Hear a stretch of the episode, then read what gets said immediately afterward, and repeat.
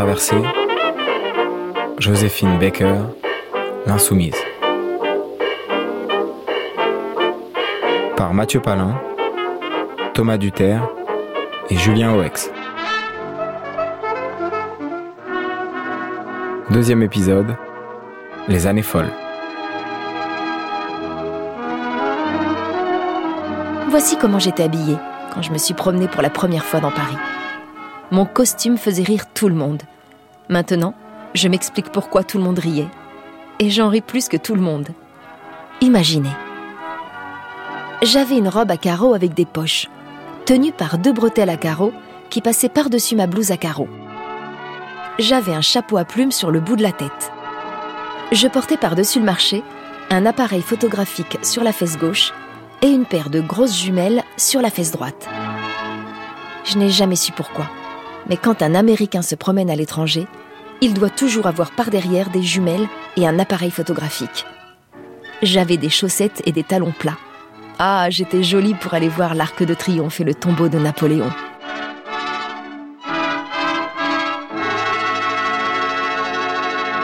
Joséphine est très surprise par la France. Les petites maisons, les petites rues, les petits trottoirs, les talons hauts. Tous ces hommes qui la regardent comme un être humain. Elle se demande ce qui fait vibrer le public.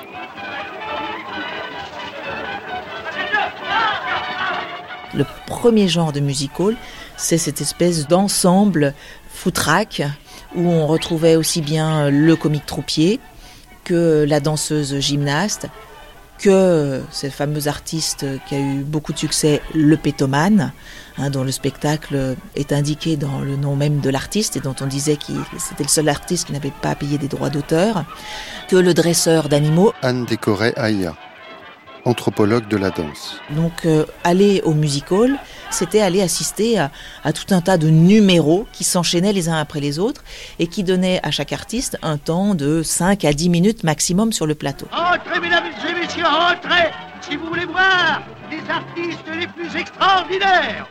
Mesdames et messieurs, je vous présente maintenant un miracle de la nature.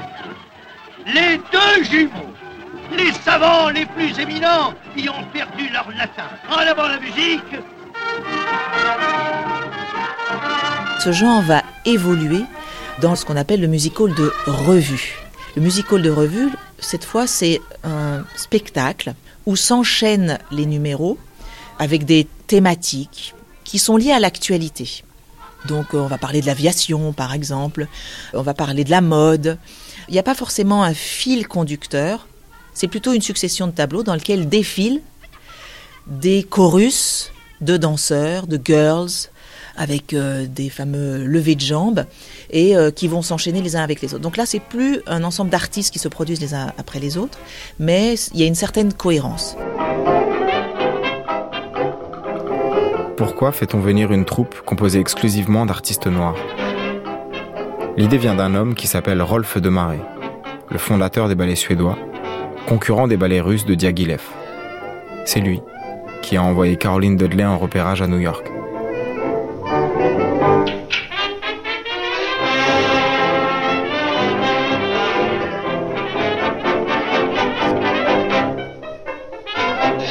Rolf de Marais, qui avait acheté le théâtre des Champs-Élysées, cherche un nouveau souffle et euh, se voit souffler à l'oreille par Fernand Léger que ça peut être intéressant de faire venir des danseurs noirs euh, des États-Unis. Mais cette idée, elle n'est pas tombée comme ça euh, du ciel. Elle est aussi liée au fait que, un, il y a un grand attrait à l'époque pour tout ce qui est nègre, et je mets des guillemets parce que c'était le terme employé à l'époque. Et puis le jazz révélé par euh, les troupes de soldats noirs américains venus pour euh, la Première Guerre va complètement transformer le chant euh, spectaculaire et le chant du music hall. Et donc il règne comme ça une espèce d'ambiance d'attraction pour la musique jazz, pour les danseurs jazz et pour les danseurs noirs américains. Et donc c'est ce qui fait que Rolf de Marais se dit Hum, hum, on va chercher de la nouveauté et bah, cette nouveauté, il faut peut-être la faire venir des États-Unis et des artistes noirs américains.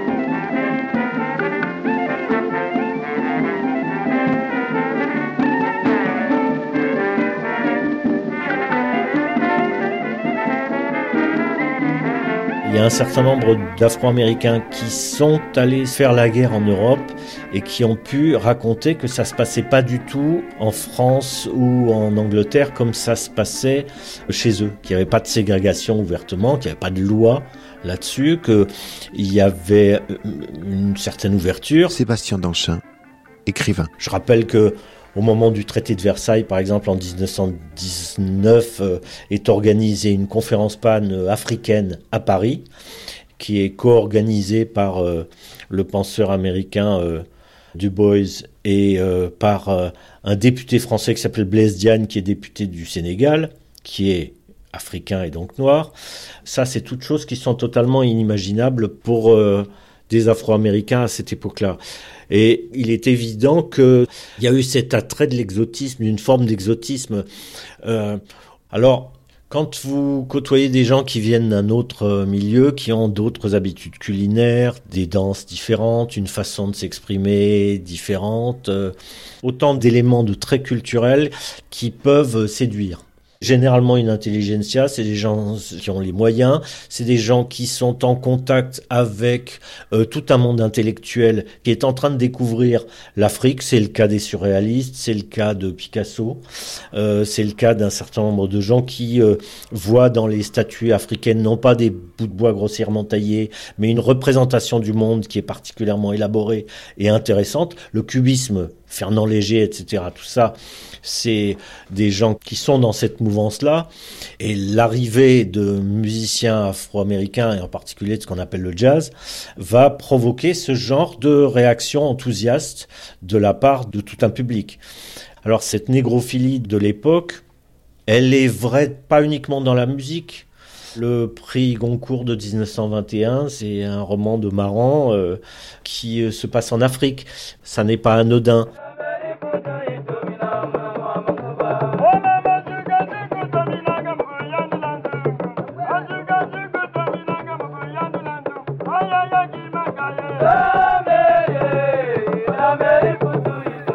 Sur les affiches annonçant la revue Nègre, le peintre Paul Collin représente des musiciens noirs aux lèvres rouges pétards et surdimensionnés.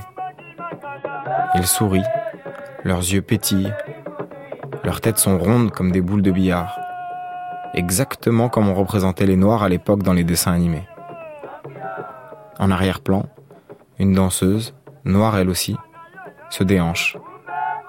Ses cheveux sont coupés courts, à la garçonne. La troupe arrive, les répétitions commencent, et là, stupéfaction de Rolf de Marais et de l'équipe euh, du théâtre des Champs-Élysées, rebaptisé euh, Opéra Musical des Champs-Élysées. Anne décorée Le spectacle, c'est une catastrophe. Euh, c'est-à-dire que le spectacle apparaît comme une succession de numéros, mais très américain. Et l'intuition de Rolf de Marais et de son équipe, c'est que ça va pas plaire au public français parce que le public français est, pas dans le même état d'esprit. Et euh, on va appeler à la rescousse un revuiste, c'est comme ça qu'on appelait euh, les chorégraphes de revues de musical à l'époque, qui s'appelait Jacques Charles, grande figure du musical de revue, et qui va reconfigurer le spectacle à la sauce parisienne, c'est-à-dire en tenant compte des attentes et des projections imaginaires du public vis-à-vis des artistes noirs. J'étais en 1925 Paul Collin. Euh, le peintre du théâtre des Champs-Élysées. C'est là que j'ai vu apparaître un matin la troupe nègre. Je me souviens, il était 10 heures et à ma grande stupéfaction, les nègres, y compris les vedettes, ont envahi le plateau et pour eux nous avions laissé le rideau ouvert de façon à ce qu'ils puissent voir la salle, mais sans intérêt pour la troupe, ils se sont mis immédiatement au travail. Avec d'ailleurs, je me souviens, un croissant et un verre de café crème dans la main qu'ils avaient été chercher dans le café en face. La décoration de Maurice Denis, pour eux, n'avait absolument aucun intérêt. C'était le café crème, le café crème dont on leur avait tant parlé, et la danse à laquelle ils se sont mis immédiatement. Rolf de Marais, André Daven et moi, nous regardions les répétitions et, nous avions vu, euh, connaissions la vedette de la troupe qui s'appelait Maude de Forest et qui était une femme de couleur, euh, je dirais, au type agressif, c'est-à-dire aux lèvres épaisses et au nez euh, un peu trop aplati à mon sens, quand à côté d'elle se trouvait cette, ravissante, cette magnifique créature unicolore, n'est-ce pas, comme euh, c'est rare d'en voir, c'était Joséphine Becker. Et ma foi, sans trop de scrupules, nous avons euh, fait cette petite acrobatie psychologique de faire rentrer Maud de Forest dans le rang en deuxième ou troisième vedette, et, nous avons fait travailler Joséphine Becker en première vedette. Et puis Jacques Charles sent un potentiel chez elle, et pour ce numéro, il va solliciter un danseur qui n'est pas venu des États-Unis, qui n'a pas été recruté par Caroline Dudley, mais qui est un danseur français, né à La Réunion, danseur noir, qui s'appelle Joe Alex, et qui a une certaine euh, sensualité. Donc il le fait venir et il crée pour le duo la fameuse danse sauvage. On est peu à peu saisi, entraîné, enveloppé, envoûté par ce mouvement forcené, cette incessante trépidation. Et les tableaux qui se succèdent, dans leur ingéniosité savoureuse, nous transportent vraiment ailleurs, nous dépaysent, tandis que le rythme du jazz s'impose peu à peu aux spectateurs comme aux acteurs, s'insinue jusqu'au fond de notre être et fait participer chacun de nous au mouvement des danses et des divertissements. Charleston il demande à Joséphine Baker d'enlever son soutien-gorge, et dans tous les récits qu'on a retrouvés, euh, il est écrit qu'elle n'était pas du tout contente. Il a fallu insister. Rolf de Marais a dû faire pression pour qu'elle danse. Alors ce qu'on appelle nue, mais qui n'était pas complètement nue. à l'époque, les danseuses nues n'étaient pas complètement nues. Elles étaient habillées avec euh, une culotte ou euh, plus tard un, string, mais c'était juste la poitrine qui était nue. Et même la poitrine était de fait habillée, soulignée par un élément de costume qui mettait en valeur les seins mais euh, le, haut n'était pas euh, complètement dénudé. Donc on demande à Joséphine Baker de danser nue, et puis on l'affuble euh, d'éléments de costume, à savoir des bracelets de plumes aux poignets et aux chevilles, et elle n'était pas pieds nus, elle dansait avec des souliers à talons plats. C'est alors qu'entre en scène très vite un personnage étrange qui marche les genoux pliés, vêtu d'un caleçon en guenille, qui tient du kangourou boxeur, du sensem gum et du coureur cycliste.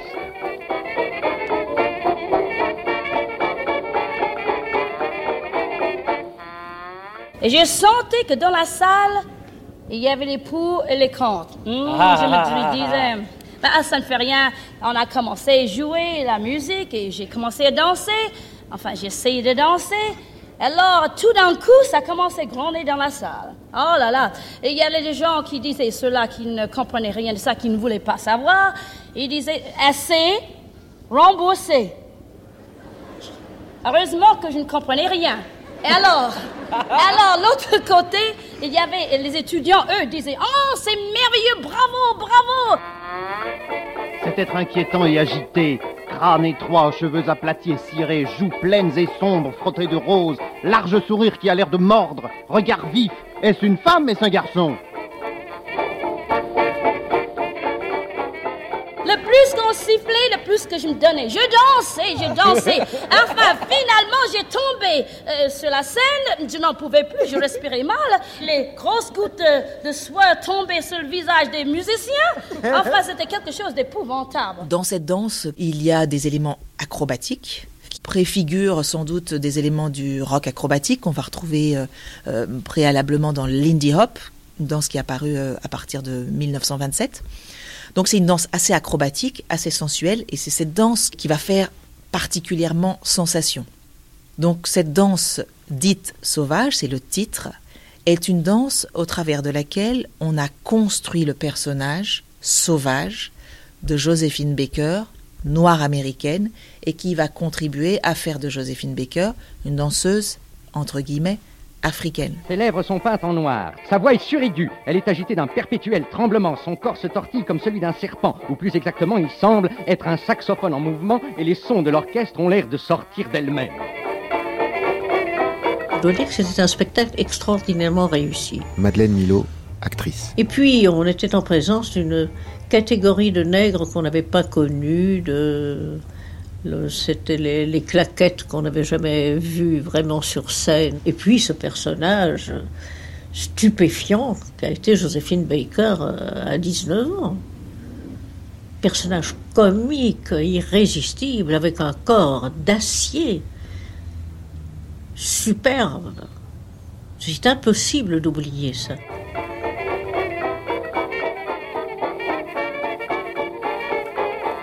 Cette revue nègre nous a subjugués à un tel point qu'en dehors de la première représentation, nous avons décidé de, retourner le lendemain. Et puis c'est devenu une habitude, c'est-à-dire qu'au fond, si nous avions à sortir, euh, dîner en ville, quand nous sortions de chez nos amis, nous nous regardions, on pouvait encore voir la revue pendant une demi-heure, clac, on portait la revue nègre, on restait debout, n'importe comment. Nous avons vraiment été voir la revue nègre tous les soirs. On a donné une fête. À ce moment-là, je me souviens que Joséphine s'était fait faire une robe chez Poiret. Paul Collin. Eh bien, la Joséphine que j'avais vue le premier jour de son arrivée à Paris, quand elle avait une robe d'un certain vert épinard, avec des souliers rouges et des lacets violets, un chapeau également violet avec des plumes vertes, une jumelle en bandoulière et des bretelles d'homme attachant la robe au corsage. Elle était, peut-on dire, plus parisienne que les parisiennes. Elle avait une allure extraordinaire. La mode féminine a changé euh, cette semaine-là. Le lendemain, euh, les couturiers ont, ont été obligés de transformer leur modèle et de, et de prendre une autre direction. Parce qu'elle présentait tout d'un coup euh, un corps euh, différent de ce que l'on imagine en pensant au corps féminin.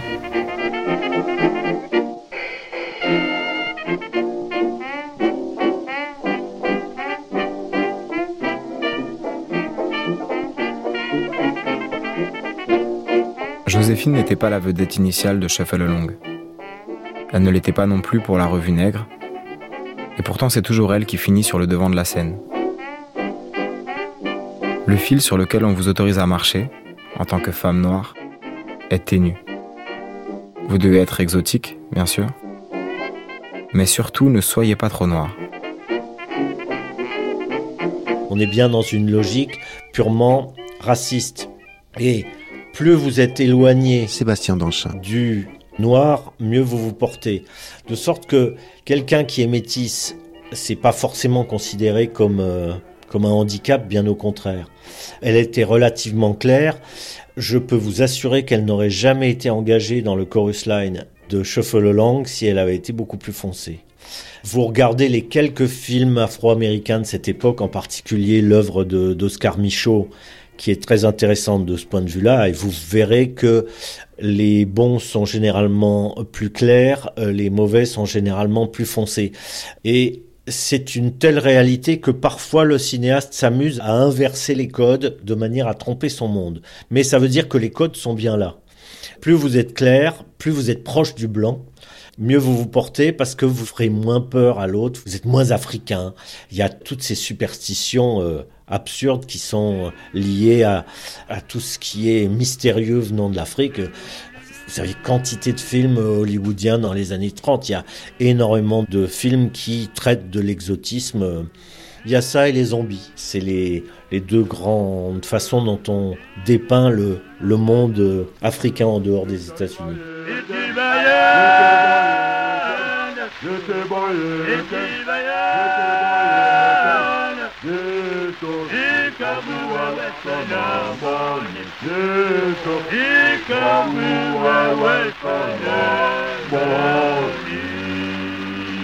Ça, c'est une photo de Dora Maar, donc qui est une grande photographe euh, de l'histoire de la modernité. Marie Canet, historienne de l'art. On voit par exemple, il y avait un détail qui est vraiment euh, assez fascinant, c'est que Paul Poiret, qui est un grand couturier à l'époque, est le premier à dire à Joséphine de s'habiller en argent.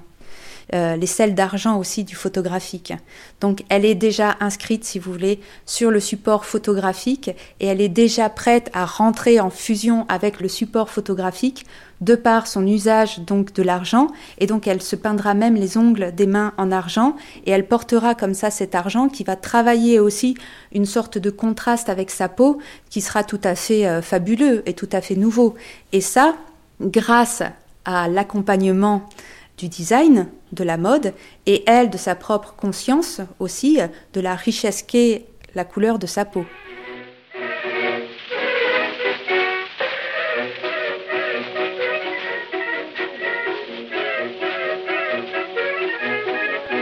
Joséphine n'est pas en France depuis un an, qu'elle est déjà une immense star. Paul Derval l'engage pour mener la première super revue des Folies Bergères. Mais Joséphine refuse et s'envole pour une tournée en Allemagne. Alors Derval double son prix. Et le 24 avril 1926, elle est l'attraction de la folie du jour. Un spectacle en deux actes et 45 tableaux.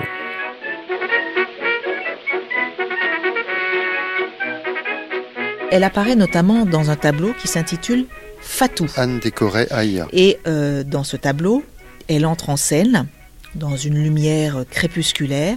Elle marche à reculons et à quatre pattes, avec les bras et les jambes tendus, le long d'une épaisse branche d'un arbre peint, mais qu'elle descendait un petit peu à la manière d'un singe. Au-dessous, il y avait euh, un décor de rivière, euh, près de laquelle euh, dormait un explorateur blanc, donc avec son costume colonial. Et autour de lui, il y avait des noirs, quasiment nus, qui jouaient du tam-tam en chantant avec une voix douce. Et c'est là que Joséphine Baker apparaît avec sa fameuse ceinture de banane, dont on ne sait pas trop si elle était en peluche ou si elle était en cuir. On ne sait pas non plus d'ailleurs qui a vraiment eu l'idée. Il n'y a pas d'auteur euh, dont on connaît le nom, dont on peut dire qu'il aurait été à l'origine de la danse des bananes. Et c'est ce costume, seulement dans cette revue Aux Folies Bergères en 1926, qui va euh, euh, la consacrer et euh, devenir emblématique de Joséphine Baker.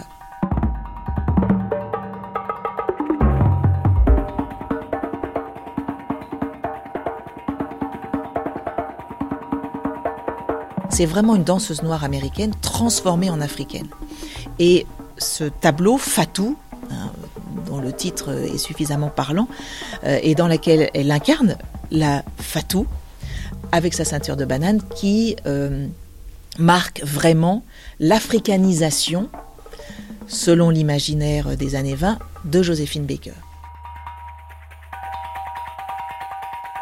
Quand on lui propose pour la première fois de porter cette jupe de banane, elle n'hésite pas parce qu'elle est encore dans ses prémices. Et donc elle sait qu'elle peut vraiment capitaliser sur euh, cet euh, accessoire euh, Marie Canet, euh, exotisant. historienne de l'art. Et elle sait qu'elle peut faire en fait en plus pour sa propre carrière, pour sa propre vie, grâce à ça. Et donc elle accepte de jouer le jeu.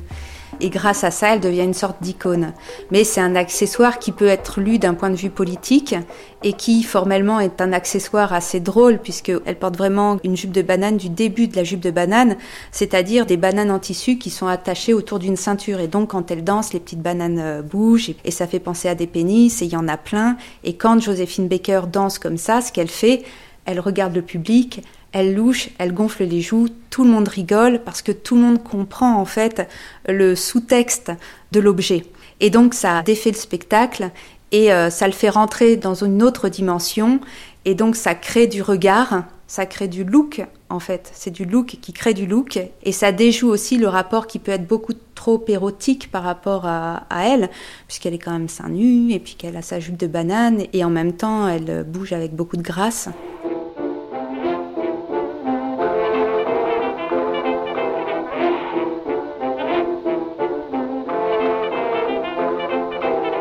Elle n'a que 21 ans, mais elle a été mariée deux fois déjà, et elle a tout à fait conscience du regard des hommes. Elle est l'objet du désir, mais c'est elle qui choisit. On lui prête une liste d'amants interminables, parmi lesquels Georges Simenon, Michel Simon, Jean Gabin, des femmes aussi, peut-être. Colette écrit par exemple Joséphine a l'omoplate effacée, l'épaule légère, mobile, un ventre de jeune fille. Grands yeux fixes, armés de cils durs et bleus, pommettes pourpres, sucre éblouissant et mouillé de la denture entre les lèvres d'un violet sombre. Paris ira voir sur la scène des folies Joséphine Baker, nue, enseignée aux danseuses nues la pudeur.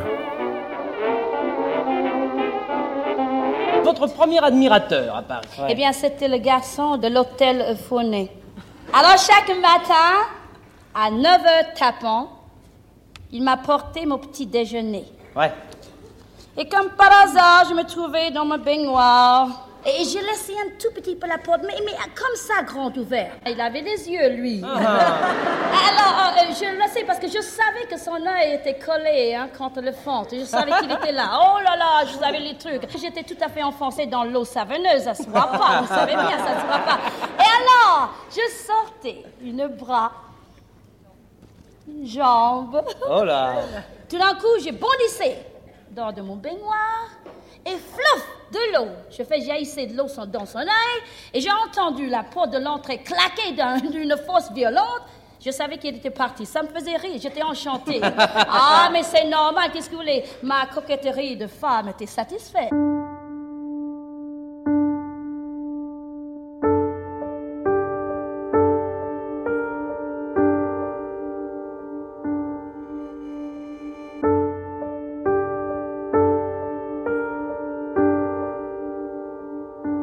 Pense qu'elle-même a été surprise en fait de l'engouement qu'elle a provoqué, euh, des scandales, de cette euh, trop langage, parce que c'était dans la presse, c'était partout, et vraiment elle a, provoqué du langage, elle a, provoqué des discussions.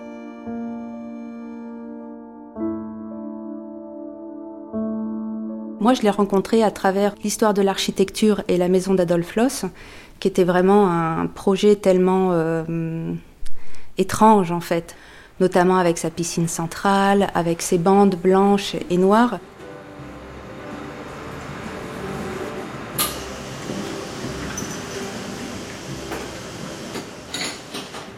Dans la maison que Loss avait imaginée pour elle, ça c'était un truc qui était vraiment euh, étonnant quoi. La cuisine était vraiment minuscule et il y avait un bar pour que les gens en fait puissent entrer dans la maison, boire un verre, faire le tour de cette piscine immense qui faisait 9 mètres de long 5 mètres de largeur et 2 mètres de profondeur. Et on voit une porte un peu en hauteur, des marches comme ça qui descendent, et donc on comprend le fantasme total et visuel, c'est que Joséphine arrive de sa chambre ou de ses appartements, elle enlève son peignoir et elle plonge dans la piscine.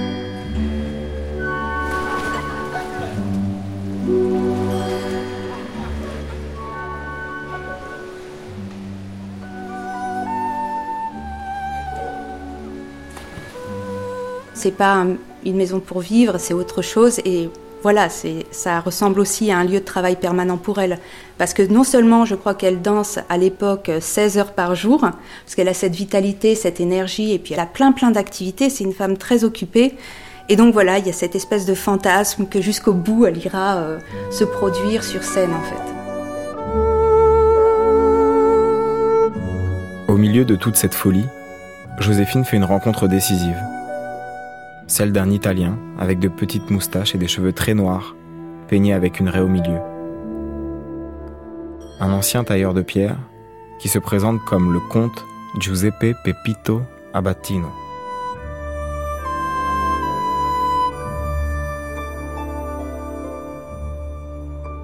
Pepito était en vacances en France, il a vu Joséphine aux Folies Bergères et il a essayé d'entrer dans, son giron. enfin, dans les premières lettres d'amour qu'il lui écrit, il dit Je suis fou de vous, etc. Enfin, il lui, fait, il lui sort le grand jeu. Alors certains disaient que c'était un petit gigolo, etc., qui essayait de profiter d'elle, etc. Il a adoré Joséphine Pepito. Emmanuel Bonini, biographe. Quand il est arrivé à Paris, il s'est installé à Paris, ils sont tombés amoureux, ils ont vécu ensemble, ils vivaient dans des hôtels, dans des pensions. Et Pepito s'est improvisé exclusive manager. Et ils ont mélangé les amours et les affaires, qui n'est pas toujours évident, surtout avec Joséphine. Donc il a, il a emmené en tournée deux ans, pendant deux ans dans le monde entier, et là il a mis sa voix à l'essai. Il a, il fait chanter sur les scènes, tout ça, mais c'était une voix de Cressel, enfin c'était pas ça encore. Et quand ils sont revenus à Paris, il avait négocié un contrat avec le Casino de Paris.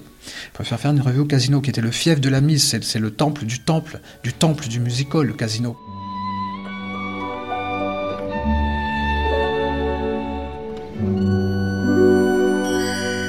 Jamais non plus je n'aurais osé chanter en public à cette époque.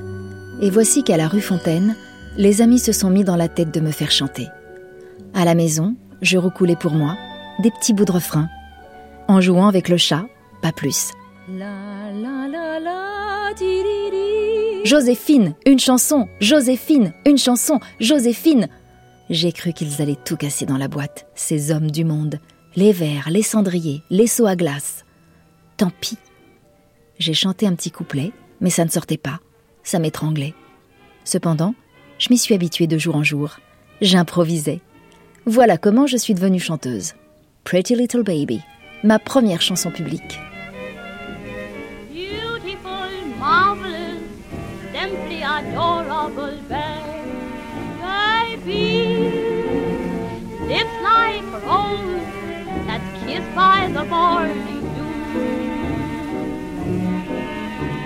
Gorgeous, marvelous, give me some more of a baby. One in a million, that's just what I think of you. Pepito Abatino, c'est presque un mentor, je pense au début, un mentor ou quelqu'un qui a une autre science de l'exclusion. Marie Canet. En tant qu'homme italien avec un accent marqué et avec aussi le fait qu'il soit maçon, mais il dit qu'il est comte. Vous voyez, il a aussi le sens des faux semblants. Il sait comment en fait travailler cette question de la fiction et du réel et comment capitaliser lui-même sur des histoires qu'il va créer et qu'il va inventer. Extrait du film Princesse Tam Tam, 1935. Elle danse la conga. C'est Pepito qui a fait le scénario. hein. Donc, elle danse la conga, qui est une danse brésilienne, qui est la danse des esclaves. Et elle l'interprète de manière euh, majestueuse, elle est sublime dans ce passage. Et là, elle rigole un peu pour elle-même parce que la danse devient la mode et tous les Parisiens les Parisiennes dansent la conga, ils savent même pas ce qu'ils sont en train de faire. Et elle est très fière de ça. Et là déjà, je pense que ça, c'est un truc à la Joséphine Baker qui arrive. Et c'est là où j'ai l'impression que dans un film qui est censé parler de la colonisation à la française, Mais comment pouvez-vous résister Mais dansez, voyons? elle arrive avec une influence extérieure qui vient, elle, de sa culture de la performance, qui est donc la conga, et elle l'insère euh, à cet endroit du film. Et là, déjà, je pense qu'il se passe quelque chose.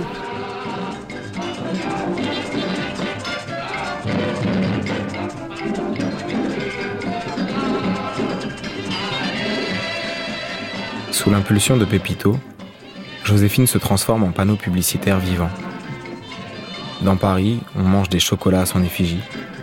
Elle raconte dans les interviews qu'elle se chausse chez Perugia, qu'elle écoute les concerts du monde avec sa radio portable Vitus sans antenne ni cadre. Et on trouve dans la presse féminine des encarts vantant les mérites de sa Baker Oil, l'huile qui fait bronzer sans coup de soleil.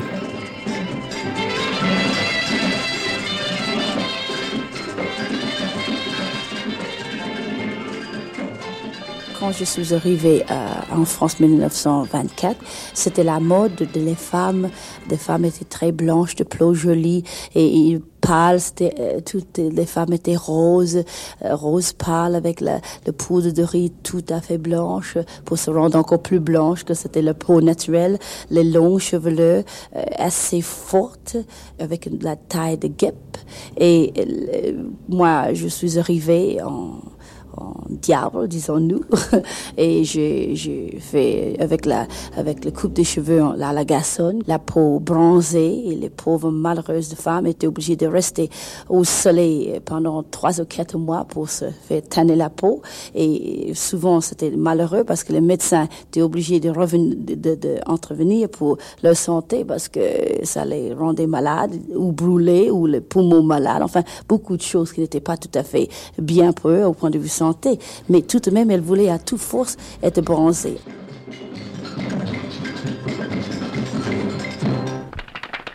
Je rappelais une fois, ma mère m'a emmené dans une brocante et j'ai trouvé une petite carte postale euh, avec une femme euh, nue avec une euh, longue tissu devant son corps et j'ai trouvé juste magnifique.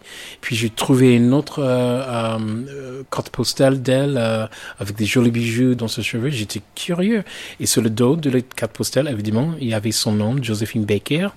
Cet homme s'appelle Brian Scott Begley. C'est un noir américain de Baltimore. Un danseur et chorégraphe, tombé éperdument amoureux de Josephine Baker. quand j'ai eu cette chance de réincarner Josephine Baker sur scène au Casino de Paris, le casino de Josephine Baker, de Miss Tanguette, de, de Lynn Renault, bah oui, je fais ça. Ils ont trouvé une façon de faire l'ombre chinoise en euh, utilisant le même escalier que Josephine Baker a utilisé. Donc ça éclairait de derrière. Et quand j'ai descendu l'escalier, la lumière est là et tout le monde crut que j'étais une femme, mais pas beaucoup de poitrine. Et quand j'ai arrivé dans la lumière, et ils ont vu que j'étais un homme, je rappelais très clair. Ils ont, ils ont fait comme ça. Je me suis dit, oh my God, oh my God, Josephine is in the house. Her spirit is here. Son esprit, elle est là. C'était cool. Et je commence à danser. Et puis j'avais des danseuses de, de, deux côtés qui arrivaient sur scène, um, dans les autres centres de bananes. Et j'ai commencé à jeter les perles partout. Et c'était génial. C'était magique.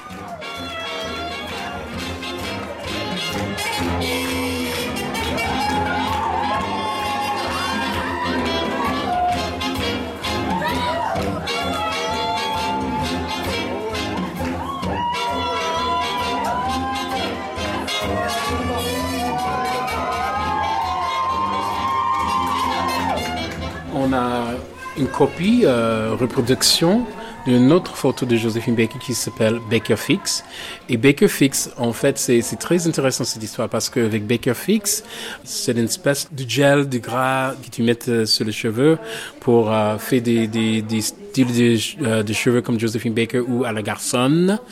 Et elle a eu son propre produit de Baker Fix et elle a vendu beaucoup, beaucoup. Et pas que les femmes pour les hommes aussi. Il y a beaucoup, beaucoup de euh, publicités où on voit Josephine Baker en train de coiffer les cheveux d'un homme ou l'homme lui-même en train de coiffer son cheveu. Donc c'est vraiment génial euh, de, voir cette euh, fixe.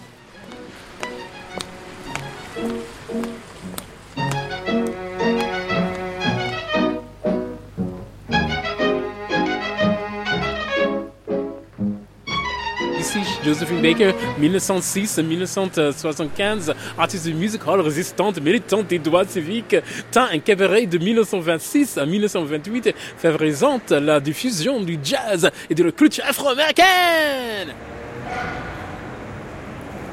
Si le panneau était toujours là, tu vas voir un, un panneau qui disait chez Josephine Baker. C'est comme euh, tous les fêtes de Gatsby magnifiques, euh, les choses qui se passent ici dans ce lieu, c'est la danse. Une façon de partager un menu qui était un peu français et très euh, bricolé américain. En fait, ils avaient des pancakes, ils avaient des euh, corned beef hash, mais le prix était très très élevé parce que Pepito Apetino disait hey, Josephine, on peut avoir beaucoup de ces gens riches qui vont venir ici parce qu'ils ont envie de juste être à côté de toi, ils vont payer n'importe quel prix pour des petites choses. On va faire ça. Et ils ont fait exactement ça. Et ils ont fait des concours de Charleston. Josephine Baker même dit que même les garçons, le maître hôtel et même le chef, euh, qui était d'ailleurs un, un, un, homme euh, euh, américain, ils ont tous été là sur scène en train de faire le concours de Charleston.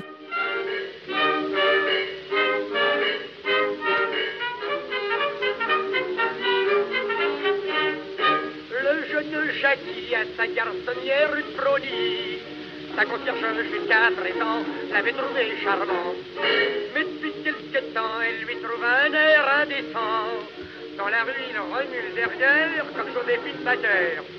Ses deux pieds semblent être pieds. Pourquoi vous le devinez? Jackie apprend le Charleston. À peine éveillé, puis en pyjama, il est sur deux, trois petits pas. Jackie apprend le au Louis Monico, c'est le rêve de tout gigolo. On dansait partout, on dansait en attendant le bus, mais on danse aussi dans les clubs et dans ce qu'on va appeler le dancing, où il y a des orchestres, des orchestres de jazz qui interprètent ces rythmes sur lesquels se dansent ces danses. Anne Décoré, Et puis on danse aussi dans ce qu'on va appeler les bals coloniaux, et notamment les bals animés par la communauté antillaise, qui, est, euh, qui a une présence assez marquée euh, à Paris, et qui sont des lieux comme le fameux bal Blomet, euh, qu'on a, qui s'appelait le, bal nègre, mais le bal de la rue Blomet, euh, où euh, les artistes et les gens de tous milieux sociaux venaient s'encanailler ou venaient se frotter au bras des exotiques issus des colonies ou la population noire américaine pour danser, pour se divertir, pour aussi avoir des aventures sexuelles et autres.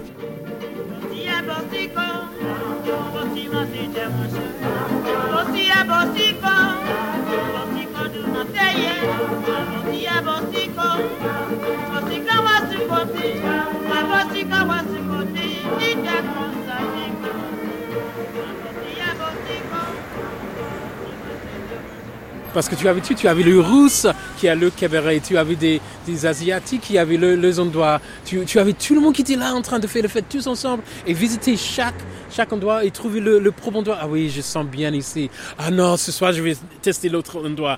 Allez, on va à Bricktaps. Allez, on va à Eugene Bullet. Allez, on va chez Josephine Baker. Voilà, c'était, ça, le, bar hopping. C'est fun, quoi.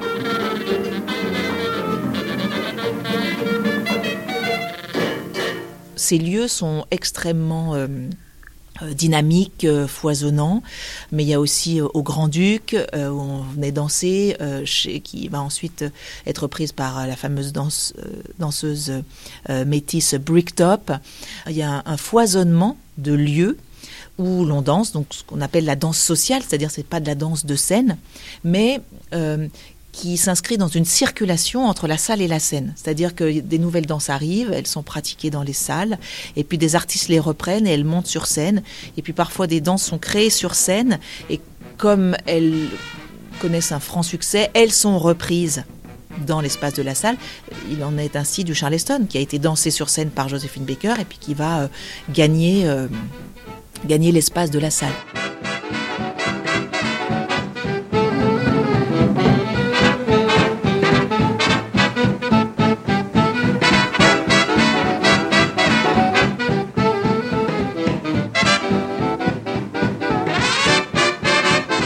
Hello Charleston. Les machinistes regardent. Les deux pompiers sont stupéfaits. Ils ne sont pas habitués à recevoir des coups de trombone dans l'estomac. À la fin, derrière les portants, les plus jeunes essaient d'imiter. Ils voudraient danser le Charleston. Ils secouent des jambes de flanelle. Ils donnent des coups de pied de vache dans l'air. Et aussi au camarade qui est à côté d'eux.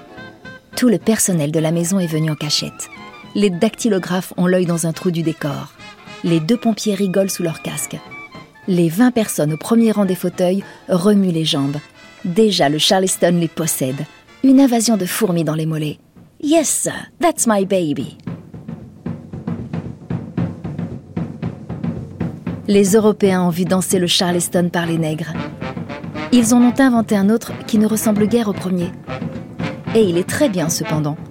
Le Charleston devrait se danser avec des colliers de coquillages qui frétillent sur la peau et qui font une musique sèche. Moi, j'ai remplacé les coquillages par des bananes ou par des plumes. Il s'agit de danser avec les hanches, de l'une sur l'autre, d'un pied sur l'autre, et de sortir les fesses et de secouer les mains. On cache trop ces fesses depuis quelque temps. Elles existent, les fesses. Je ne vois pas ce qu'on a à leur reprocher. Il est vrai qu'il y a des paires de fesses qui sont tellement bêtes, tellement prétentieuses, tellement insignifiantes. Elles sont tout juste bonnes pour s'asseoir dessus, et encore.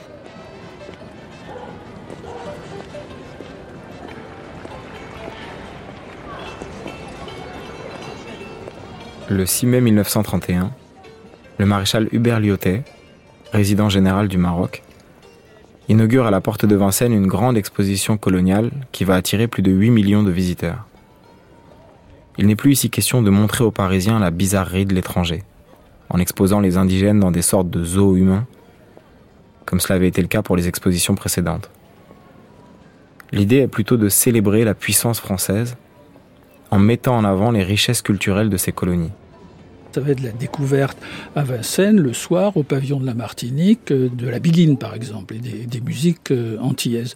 Curieusement, Joséphine Baker n'y chante pas. Elle n'est pas présente comme chanteuse. La, sa seule présence à l'expo coloniale, euh, de ce qu'on sait, c'est euh, au stand Pernod, où elle va signer ses disques euh, et des photos euh, dédicacées. Michel Pierre, historien.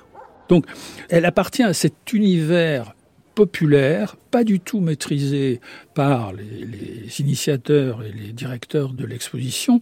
Et euh, c'est dans ce contexte qu'elle va se retrouver euh, à l'initiative d'un député de Paris, euh, par ailleurs euh, restaurateur, boucher, possesseur d'un certain nombre de lieux de, de restauration dans Paris, et qui euh, dirige tout un ensemble de manifestations euh, festives dans Paris. C'est lui, par exemple, qui remet en général chaque année le trophée de la course des garçons de café. Hein, cette course à travers Paris, on doit tenir le plateau sans rien renverser. C'est un grand organisateur de festivités euh, diverses. Et c'est comme ça qu'est né, mais complètement à l'intérieur de ces établissements, et puis de, manière totalement euh, improvisée, l'idée de nommer Joséphine Baker euh, reine des colonies. Évidemment, Lyotet ou les autres à Vincennes ne tiennent absolument pas compte de ce qui est une forme de bouffonnerie. Par contre, ce qui est intéressant, c'est la démarche de ceux qui vont désigner Joséphine Baker, qui n'a strictement rien à voir avec la, colonisation française, puisqu'elle est bien sûr américaine et de Saint-Louis, mais en fait, ce personnage extérieur représente magnifiquement ce que on peut s'imaginer d'une manière euh, évidemment assez grossière une femme des colonies. Le rapport exotisme-érotisme, euh, la danse, euh, l'énergie, la joie de vivre, hein, tout, tout, ce qu'on a fini par accoler à nos beaux indigènes des colonies et qu'on va lui faire affubler pendant un moment, hein, y compris ce rôle qu'elle va jouer sans s'en défendre totalement, à la fois dans ses récitals, mais à la fois dans les films qu'elle va faire. Hein, quand on voit que parmi ces films, il y en a un où elle joue le rôle d'une Tunisienne indigène, ce qui est quand même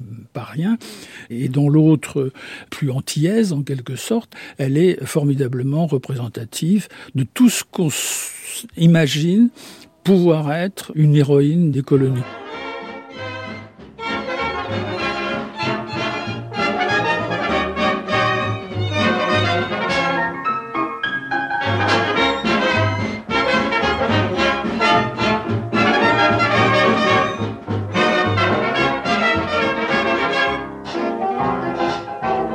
Fin des années 20, la vie de Joséphine ressemble à celle de Gatsby, le héros magnifique du livre de Fitzgerald. Elle se balade dans les rues de Paris avec une guéparde en laisse. Elle fait la fête avec Kiki, son serpent autour du cou. Elle commence à jouer la comédie au cinéma et gagne énormément d'argent. Un jour, en se baladant avec Pépito à l'ouest de Paris, elle tombe sur une maison.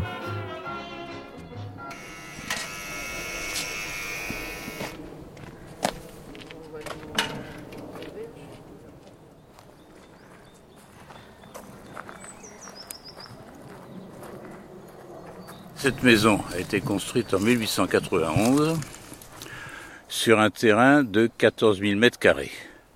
Et tout ça, ça faisait partie Alain Marifoy, du domaine de Joséphine. Ancien maire du Vésiné. Dans le garage, elle, euh, bien sûr, elle rangeait ses, ses véhicules, conduisait très vite, très mal. Devant chez elle, là, il y avait un poteau euh, électrique et systématiquement, elle rentrait dedans. Une fois, deux fois, trois fois, cinq fois. Au bout de la cinquième fois, le maire a pris une décision, c'est de supprimer le poteau. Comme ça, elle ne rentrerait plus dedans. Françoise Firmin, membre de la Société d'histoire du Vésiné. En venant du concert, elle faisait la course avec Pépito et euh, elle voulait le doubler et il y avait une voiture qui arrivait en face et elle est rentrée de plein fouet dans la voiture.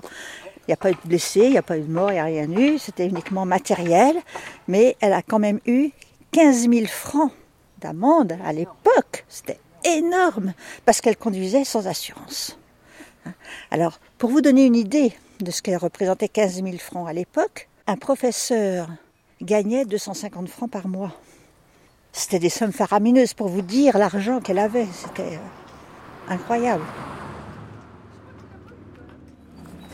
De fleurs qui reprenait son nom hein, en fleurs tout partout. C'était euh, magnifique. Et quand elle donnait des, réceptions, toutes les euh, statues étaient allumées.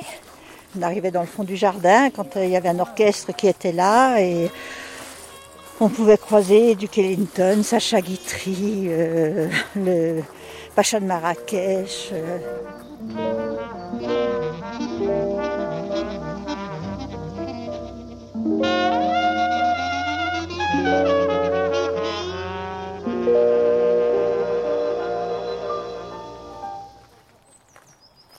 C'était sa, volière parce qu'elle adorait les animaux, elle adorait les, oiseaux, elle adorait tout, euh, tout ce qui avait quatre pattes ou deux pattes.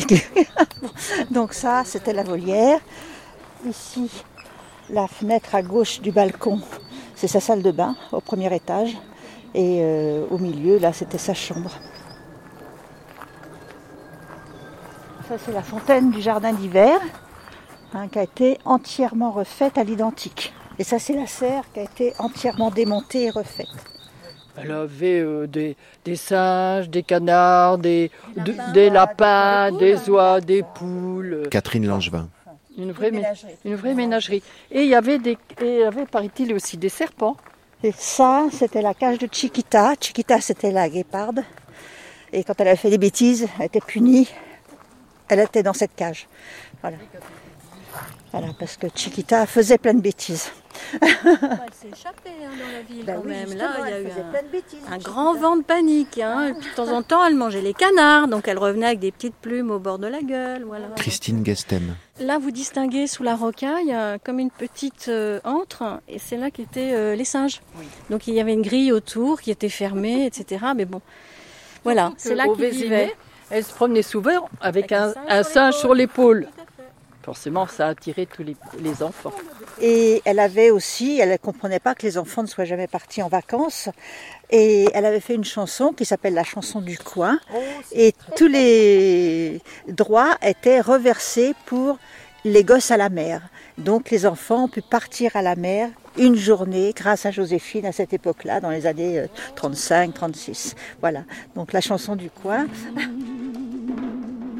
Il existe un coin de paradis sur terre. Ce coin, vous le connaissez tous, mes enfants. C'est le coin des Charmettes où les volontaires de la joie ont fait leur camp. C'est la patrie des philosophes où l'ennemi seul est l'ennui, narguant coups durs et catastrophes. Que chante-t-on de jour et nuit? Alors je vais vous le dire. Coin, coin, c'est la chanson du coin. Point, point, la chanson du rond-point. Coin, coin, refrain, poète, poète. Chanson des Charmettes et montez son rond. Coin, coin, c'est la chanson du coin.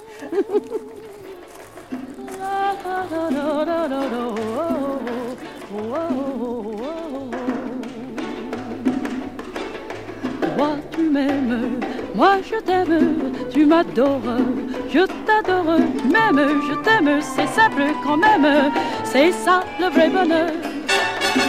Je t'embrasse, toute peine semble vaine, nos heures sont claires, charmantes et légères, c'est ça le vrai bonheur, le vrai bonheur, c'est celui que l'on donne, et c'est aussi celui que l'on reçoit. Quand tu rêves, moi je rêve, tu t'éveilles, je m'éveille, même je t'aime, on s'aime de même, c'est ça le vrai bonheur.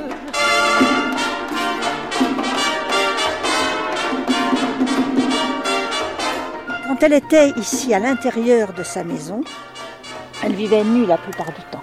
Ben, Elle était nue sur scène, elle était, euh, elle était nue dans sa maison. Elle vivait comme ça. Euh, au départ, euh, le personnel avait été choqué, les artisans qui venaient travailler pour elle aussi. Mais bon, elle, c'était sa manière de vivre. C'était comme ça. Quand elle sortait dans son jardin, par contre, elle était habillée. hein. Il n'y avait pas d'ambiguïté à ce sujet-là. Et puis, un, jour, enfin, comme je vous ai dit, elle aimait beaucoup faire les, courses et tout.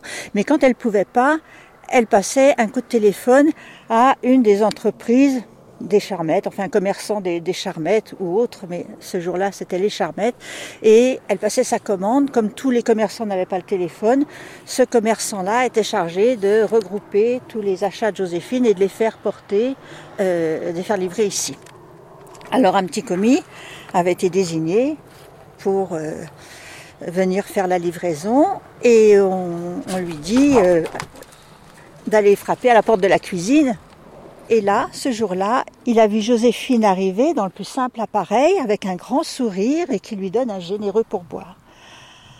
Et alors, ce petit livreur est devenu plus tard mon papa. Et quand il nous racontait ça, je peux vous dire que Joséphine était devant lui. hein. Nous, on n'existait plus. Joséphine était devant lui. hein. Il avait les yeux. Et il nous disait, je préfère venir livrer Joséphine parce que elle, au moins, elle est généreuse plutôt que Miss Tinguette, hein, qui est habillée et qui est pingre.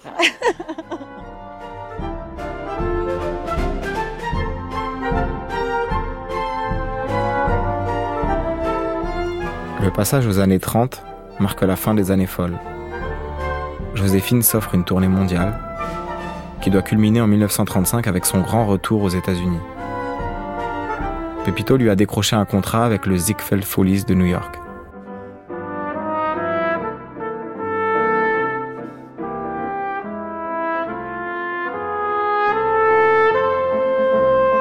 Elle est engagée en fait pour faire une représentation de, de la Banana Dance. Marie Canet. Et là, contrairement à la France, elle se retrouve, vous savez, sur une liste avec 15 personnes, 15 performances. Elle est un peu dans les dernières. Et donc chacun fait son numéro. Et elle n'est pas du tout contente de ça. En plus, les critiques sont pas bonnes. Et donc elle se dispute avec euh, Pepito Abatino, qui est avec elle depuis euh, presque le début de, son succès. Et euh, lui rentre en France et malheureusement, ils se reverront plus.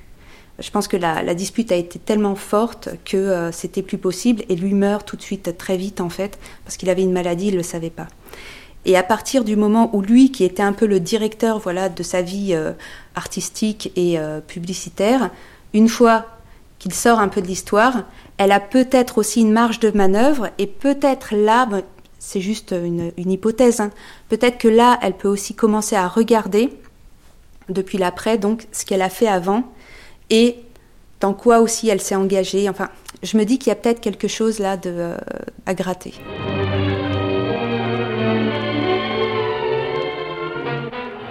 En Europe, l'extrême droite prend le pouvoir. L'Allemagne instaure des lois anti-juives, les fascistes dirigent l'Italie.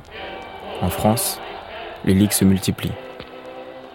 Après une parenthèse de 21 années de paix, la guerre revient. La fête est finie.